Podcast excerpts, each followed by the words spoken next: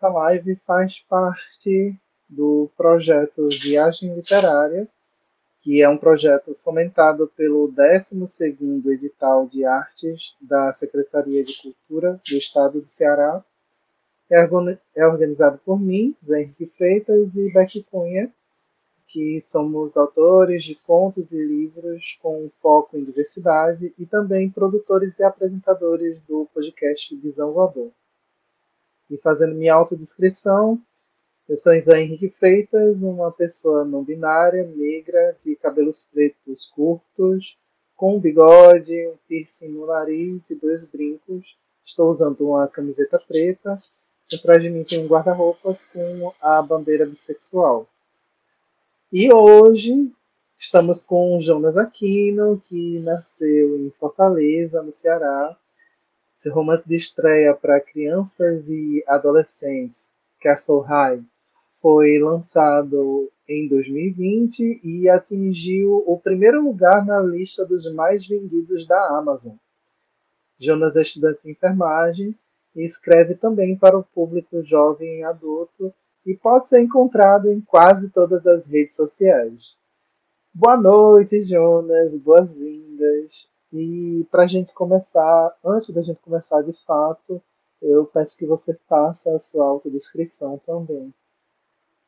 Boa noite, eu sou o Jonas, eu sou um homem branco, tenho barba, né, tenho bigode, tenho a minha sobrancelha direita tem um risquinho, meus cabelos são um pouco assim crespos, um pouco cacheados ali no do lado. E estou usando um blusão branco com golas azuis e atrás de mim tem uma parede branca com uma janela de vidro. Nós já estamos todos apresentados. É, a gente vai começar naquele joguinho de entrevista de sempre, né? Porque a gente gosta de se conhecer cada vez melhor. E aí eu gostaria de perguntar para ti, Jonas, em relação à escrita, em relação a como foi, né, se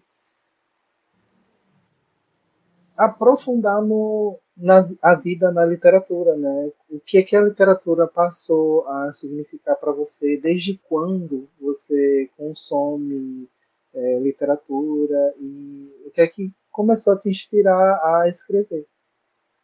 Assim, desde criança eu tenho contato com a literatura, graças à minha escola, né? Nas escolas onde eu estudei, escolas todas elas da prefeitura. E aí sempre ia lá na biblioteca, pegava um livro. E o meu primeiro contato com literatura foi realmente nas revistinhas da turma da, turma da Mônica. E aí da turma da Mônica eu fui para outros autores, conheci a obra do Ziraldo. E aí, graças a esse contato ali com a literatura gratuita né, das escolas, foi que eu pude começar aí nessa jornada de gostar de livros, de gostar de escrever. Porque já nessa época, ali com uns 12 anos, 12, 13 anos, eu já rascunhava algumas histórias no caderno, já queria criar os meus próprios personagens, os meus próprios enredos, e desde então eu venho fazendo isso. Agora de maneira profissional, né, graças aí a as plataformas digitais, graças às redes sociais que me permitiram divulgar o meu livro, mesmo não tendo muitos recursos. E aí, desde então, desde desde criança realmente que eu tenho essa vontade de escrever, que eu tenho essa essa ânsia por colocar no mundo as minhas palavras. E hoje em dia a escrita ela significa para mim uma forma de uma forma de escape, uma forma de fugir da realidade que às vezes é opressiva, uma forma de encontrar conforto entre personagens que eu amo, entre pessoas ali com características que eu amo. Então, a escrita, para mim, além disso, ela também, hoje em dia, significa um movimento aí de, de revolução, porque, como eu nasci na periferia aqui do Ceará, eu sempre achei que as portas seriam. Dificil, dificilmente as portas seriam abertas para mim. E aí, graças à escrita, eu estou podendo ocupar lugares que eu nunca sonhei em ocupar, estou conseguindo chamar a atenção, às vezes, de órgãos públicos, de, de pessoas, das, de celebridades, né, pessoas famosas. E aí eu sempre penso que isso prova que a escrita ela transcende essas barreiras sociais, que ela transcende essa coisa do status e leva a gente para lugares novos, para lugares que deveriam ser de todos por direito, né? Então, graças à escrita, graças a essa perspectiva que a escrita me deu, eu acredito hoje em dia que eu posso realizar os meus sonhos, que eu posso chegar onde o Jonas, com 12 anos, sonhava em chegar. Então, para mim, a escrita, ela, além desse escape, além dessa, desse local onde eu posso expressar as minhas opiniões, onde eu posso colocar os meus sentimentos, ela é também essa ponte, ela é essa chave para conseguir coisas novas, para conseguir, como eu já falei, ocupar alguns espaços que antes me eram negados. Muito massa. E tu começou, né, assim, profissionalmente publicando Castle High, que é direcionado para o público infantil, ainda pegando o público adolescente, então infanto juvenil aí. Mas você também escreve jovem adulto, né? E eu queria saber em relação a essa questão de gênero também, né? Se foi muito fácil para você pensar, ah, eu gosto de fantasia, vou escrever fantasia. Ou se depois você olhar assim, não, não é só fantasia que eu gosto, talvez eu goste de outros gêneros e queira explorar isso, né? E como foi para você perceber e começar também a se debruçar sobre esses gêneros que você escreve? Já me perguntaram isso uma vez numa entrevista e aí eu falei para para a jornalista que estava falando comigo que essa mudança ela não foi tão difícil porque quando a gente escreve para o público jovem, especialmente eu que sou jovem ainda, a gente tem essa comunicação mais fácil, a gente sabe quais são os problemas que acometem esse público, a gente sabe quais são as ânsias que essa idade suscita nas pessoas. Então, quando eu peguei ali a minha editorial e pensei, eu vou escrever para esse público, eu tenho essa ideia e eu não quero que seja um livro infantil, eu quero que seja um livro para o meu público, para esses jovens dos 17 aos 21 anos. E foi aí que surgiu essa ideia de Poções de Amor, que foi meu primeiro livro para esse público jovem adulto. Antes eu tinha publicado um conto também para esse público, mas Poções foi realmente assim meu ingresso dentro dessa categoria do romance. E quando a gente escreve para criança e adolescente, a gente pode falar de alguns temas que são sensíveis, mas sempre tem que ter aquela questão do tato. A gente tem que medir as palavras, ou a gente tem que abordar de uma maneira que seja ali subjetiva, que não seja muito agressiva para esse público que está iniciando a leitura agora. E é o que eu faço com Castle High. Castle High eu falo muito sobre luto, eu falo sobre essa dificuldade de aceitação, sobre essas dificuldades que surgem ao longo do caminho da vida, mas de uma forma mais branda, de uma forma assim mais amigável, para que esse público consiga compreender os conceitos desses sentimentos e possa depois trabalhá-los. Já em Poções de Amor, não. Quando eu entrei nessa categoria do jovem adulto, eu comecei a realmente a colocar situações do cotidiano, a colocar situações que geram ali algum desconforto, mas tendo como foco essa abordagem dos sentimentos, dessas problemáticas. Poções de Amor falam muito sobre amor próprio, sobre autoaceitação, que é um problema que eu enfrentei e que muitos jovens também enfrentam. Então, quando o livro saiu para o mundo, eu recebi muitas mensagens de pessoas falando que se sentiam muito próximos do protagonista, do Isaac, justamente por causa disso. Por acharem que aquela história, a construção daquele protagonista inseguro, que toma decisões erradas, equivocadas, justamente por causa das suas inseguranças, acabou conversando com esse público, acabou gerando ali aquele, sentimento de identificação, que é o que a gente procura, independente do gênero. Então, para mim, não foi difícil. Na verdade, está sendo assim, mais divertido ainda escrever para o público jovem adulto do que foi para o infantil, justamente por poder abordar os assuntos de modo mais complexo, poder abordar os assuntos de modo mais integral, em sua completude. Isso ajuda a gente a passar a mensagem que a gente quer, né, sem usar de subterfúgios, sem usar ali de metáforas, para que esse público entenda a mensagem que a gente está tentando passar. Boa. E tu acha, assim, né, como uma pessoa que faz textos, publica independentemente, né, que é difícil fazer essas publicações sendo nordestino e também se ser LGBT vai ser também uma, uma barreira né, para fazer essas publicações acontecerem, porque algumas pessoas colocam narrativas LGBTs em seus textos e às vezes isso pode diminuir o público, muito entre aspas, né? E talvez afastar pessoas que consumiriam aquilo. E aí eu queria saber se para você também é perceptível que isso pode ser uma barreira né, para conseguir publicar e para conseguir chegar né, no público ideal. Assim, nessa questão de escrever para o público LGBT, eu vejo que existe mais esse receio realmente no público infantil, no público infanto-juvenil. Quando eu ainda estava publicando Castle High, é, eu tinha algumas ideias para os personagens, eu tinha algumas ideias de desenvolvimento para um dos protagonistas, só que algumas pessoas me aconselharam a deixar isso um pouco de lado ali na, no infanto juvenil e deixar para abordar depois, em outro momento, quando escrevesse para o público jovem adulto, porque existe essa questão de os pais comprarem os livros para essas crianças e se eles perceberem que tem alguma coisa, tem a, a, algum romance LGBTQIAP+, esses pais podem ficar receosos, podem acabar não comprando para os filhos, realmente fazendo boicote. E essa foi a primeira vez, desde que eu entrei no mercado, que eu me deparei com essa questão de ter que escolher o que é que eu vou falar nos meus livros, por temer a reação do público com algo que não tem nada a ver assim realmente com enredo e desenvolvimento, são mais com ideias minhas, ideais meus, bandeiras que eu levanto e que eu quero levar para o meu público, mas que de alguma forma poderia gerar ali um constrangimento para os pais e tudo. E aí nessa época foi a época em que eu decidi que era melhor que essa High seguir o caminho realmente da publicação independente, justamente para tentar evitar ali, burlar esses caminhos que poderiam dar de cara com, com esse público conservador.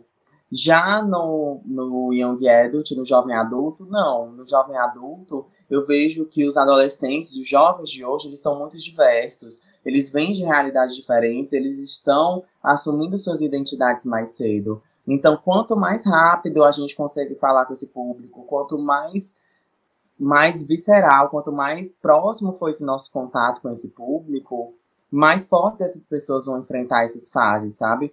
Porque justamente nos meus livros eu abordo muito essa questão de alguns lares não serem tão receptivos às pessoas, às diferenças, e isso acaba gerando ali todo um conflito dentro da história.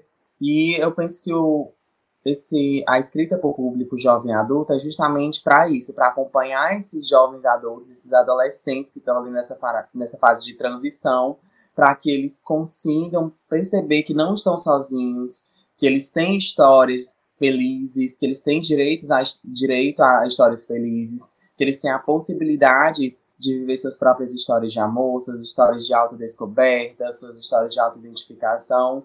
Então, dentro desse público, eu vejo que não há tanto receio assim. Eu vejo que, na verdade, é um público ideal para a gente conversar sobre diversidade, sobre aceitação, sobre todos essa, essas, esses aspectos que formam o nosso mundo e que antigamente, ou dentro de alguns gêneros literários, ainda é muito tabu, ainda existe muita resistência para se falar neles. Nossa. Agora, né, vamos para aquele momentinho bacaninho do que é o momentinho de fazer uma leitura coletiva, né? Só que aí, antes da gente começar, eu queria saber o que te motivou a escolher especificamente o conto que você está trazendo, né? Para depois a gente conversar um pouquinho sobre o processo da escrita desse conto. Reticências é um conto inédito, ninguém leu ainda.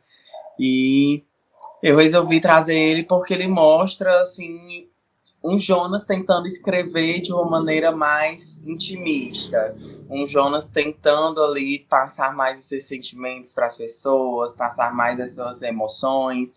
Então eu sinto que muitas pessoas vão conseguir entender esse, essas nuances de reticências, mesmo que o conto seja curto e mesmo que a história possa assim, causar um pouquinho de confusão, porque tem aí uma alternância entre os tempos verbais, mas é divertido. Eu trouxe também porque é divertido ler. Então vamos de leitura. Vamos. Posso começar? Pode.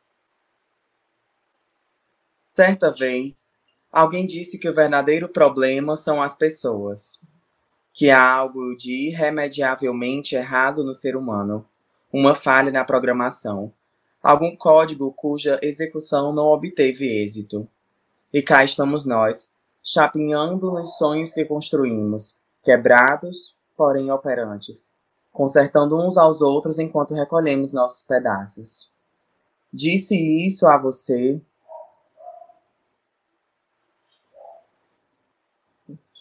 naquele dia, entre os bancos do melhor café da cidade. Você riu. Não estava acostumado a ser confrontado por esse tipo de verdade. Que espécie de pensamentos eram esses? perguntou-me. Eu respondi que havia lido em uma revista. Era mentira. Eu ouvi de uma música. Tentei lembrar o nome, mas, como não consegui, preferi recorrer à resposta mais simplista. É bem fácil fazer isso quando nos atrapalhamos com as palavras. Essa é mais uma coisa que nós, seres humanos, temos em nosso código genético: a preferência pelas saídas fáceis. O difícil não nos agrada. Pelo contrário, afugenta-nos. Você pediu um café coado e eu um cappuccino. Estava necessitando de algo forte para ouvir o que você tinha a dizer. Algo sobre términos, caminhos diferentes, uma vida que não havia planejado. Eu apenas sorria, como poderia fazer algo diferente? Meu coração estava em pedaços, diminutos fragmentos de músculo inerte e sem utilidade alguma. Mas meu rosto não transparecia nada disso. Eu apenas continuava a fingir. Por você, para as coisas que tinha a me dizer, e por mim, pelo modo como lidaria com elas. O café estava frio quando entramos no assunto. Eu me encolhi todo na cadeira. Cada palavra sua parecia abrir pequenas fendas em minha pele. Não nascemos um para o outro, disse-me. Estou enganando a mim mesmo e a você. Não somos almas gêmeas. Minha faculdade, preciso focar na minha faculdade. Eu apenas o ouvia, imerso naquele torpor dolorido, cheio das coisas que jamais diria a você, porque era mais fácil deixá-lo partir. Era mais fácil perder o espaço mais importante de mim e deixar o vazio cicatrizar durante o tempo em que passaríamos distantes um do outro, do que manter aquela parte podre em seu santuário sombrio, lembrando-me constantemente da dor que me causava tê-lo ao meu lado, tentando agradá-lo, morrendo aos poucos por você. Um membro dolorido era bem mais fácil de lidar. Algumas vezes, a dor da amputação é mais rápida do que a da permanência. Também, também ouvi sobre isso em uma música. Quando você terminou, não havia nada que eu pudesse fazer. Via em seus olhos, seus tórridos olhos castanhos, agora cheios de um distanciamento que me assustava, que estava terminado. Tomei suas mãos entre as minhas, um reflexo, uma tentativa de segurar uma gota d'água entre os dedos. Você recuou, balançou a cabeça, disse que bastava. Era melhor aceitar. Eu quase perguntei como você poderia ter tanta certeza do que estava dizendo. Não éramos almas gêmeas? Como poderíamos saber? Aos 17 anos, não nos é permitido saber muita coisa. Qual era sua comprovação de que não nascêramos um para o outro? Onde estava seu manual? Como eu o queria? Como gostaria de saber o que fazer agora, com você escorrendo de mim, deixando-o agora para fazer parte do passado, de onde jamais retornaria. Então, Ergueu-se da cadeira, olhou-me novamente no fundo dos olhos e deixou-me. Foi somente no momento em que fiquei sozinho, abandonar a minha própria sorte, com uma xícara de café bem segura nas mãos e uma dor lancinante no peito, que me permiti chorar. As lágrimas desceram com a facilidade de gotas de chuva sobre o solo. Inundaram-me, fizeram-me transbordar. Algum atendente veio até mim e perguntou se eu desejava algo. Sua voz parecia perguntar: Precisa de um abraço? E eu quase o aceitei. Abanei a cabeça, disse que estava bem.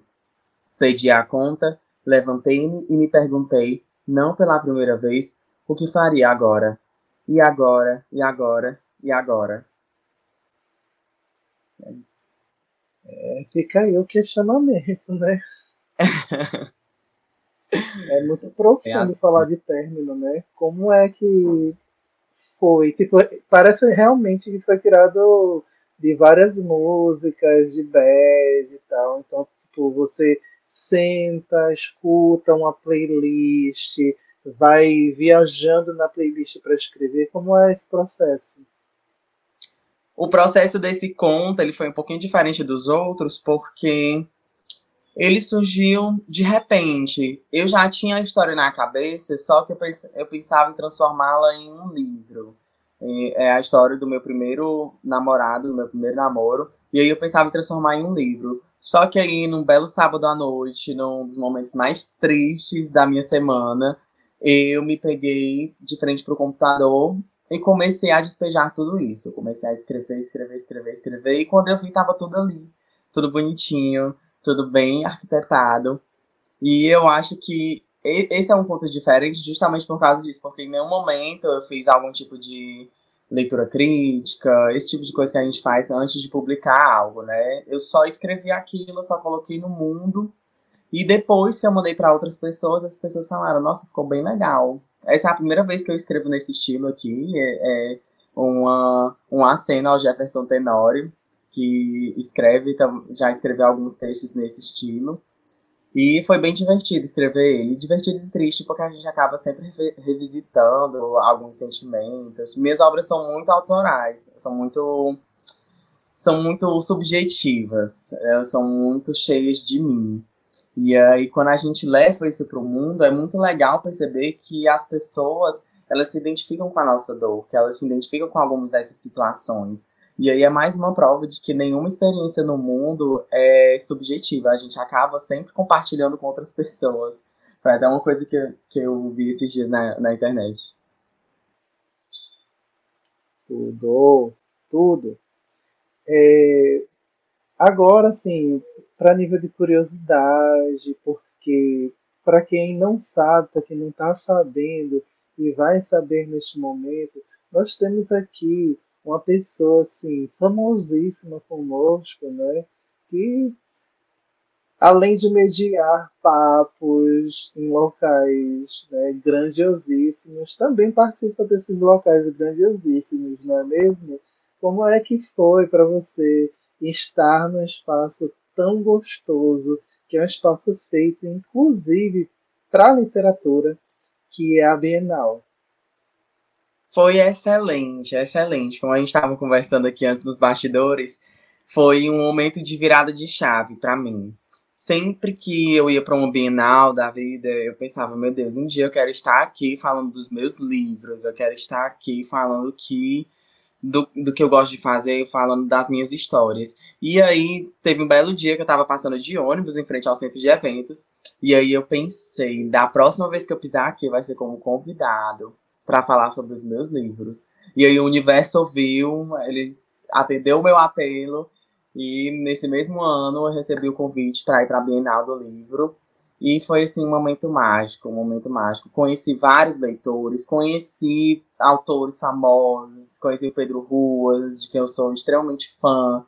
E aí, é, como eu estava falando também, antes da gente começar aqui, que a gente aqui no Ceará tem uma sorte tremenda por causa dessa preocupação do governo e, de, alguns, de algumas entidades, de alguns órgãos, de, com essa produção cultural cearense. Tanto é que a, o tema da Bienal do ano passado foi justamente esse, né? De toda gente para todo mundo, que representa bastante essa pluralidade aqui do Ceará.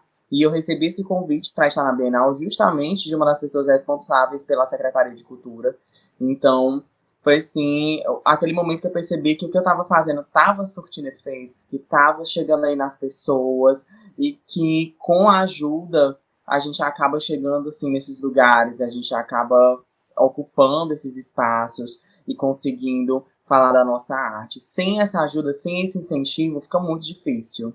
Fica muito difícil porque a gente acaba tendo que contar muito com a sorte ou, ou com recursos que às vezes são escassos. Então, momentos como esse da Bienal me fizeram perceber o quanto é importante essa ajuda, o quanto é importante a gente ter esse apoio, não só das, pessoas, do nosso público, mas também desses órgãos, dessas entidades que tentam fomentar aí esse debate cultural no nosso estado, nos locais onde a gente frequenta. E foi mágico, foi mágico. É isso aí, gente. Nunca esqueçam, se você acha que não vai conseguir fazer algo, você sempre tem por onde ir, né? Que é a via da produção cultural por meio de editais. Então sempre fique olhando as secretarias de cultura da cidade, do estado, que sempre tem alguma coisa que você pode se encaixar e fazer aqueles seus sonhos tornar realidade também. Porque muitos escritores que estão aí, eles começaram com projetos culturais, publicando ali com um selinho bonitinho do estado, da cidade, ali na impressão da lombada do, do livro, e hoje são pessoas grandiosas, né? Já eram, e agora são ainda mais. Jonas, eu queria agradecer muito a tua presença, esse papo, e também por trazer um conto extremamente inédito, assim, primeira mãozíssima, e aí colocando aqui, ó, coração literalmente para fora, né, para a gente ter esse momento de agraciar, né, de ser grato por essas escritas, essas histórias, tudo que chega a partir de uma cabeça ou várias cabeças que tem muita coisa para dizer, né? Eu que agradeço pelo convite. Precisando, estamos aí, né, para falar sobre a nossa cultura, para falar sobre a nossa literatura, sobre a produção LGBTQIAP+, né, que está crescendo. E quanto mais esse debate for fomentado, quanto mais a, nós que produzimos conteúdo, que produzimos é, esse valor cultural, nos unirmos, né, para levarmos as nossas histórias, as nossas vivências aí para o mundo, eu acho que mais forte esse debate vai ficar e mais espaço a gente vai conseguir conquistar. É sobre. Lembrando, gente, essa live vai ficar aqui eternamente no YouTube, você sempre pode acessar e sempre pode curtir tudo que Jonas está falando ou ouvir de novo um trechinho do conto dele e também pode acessar este conteúdo no podcast Viagem Literária e no podcast Visão Voador. Até a próxima live, galera. Um beijão. Tchau!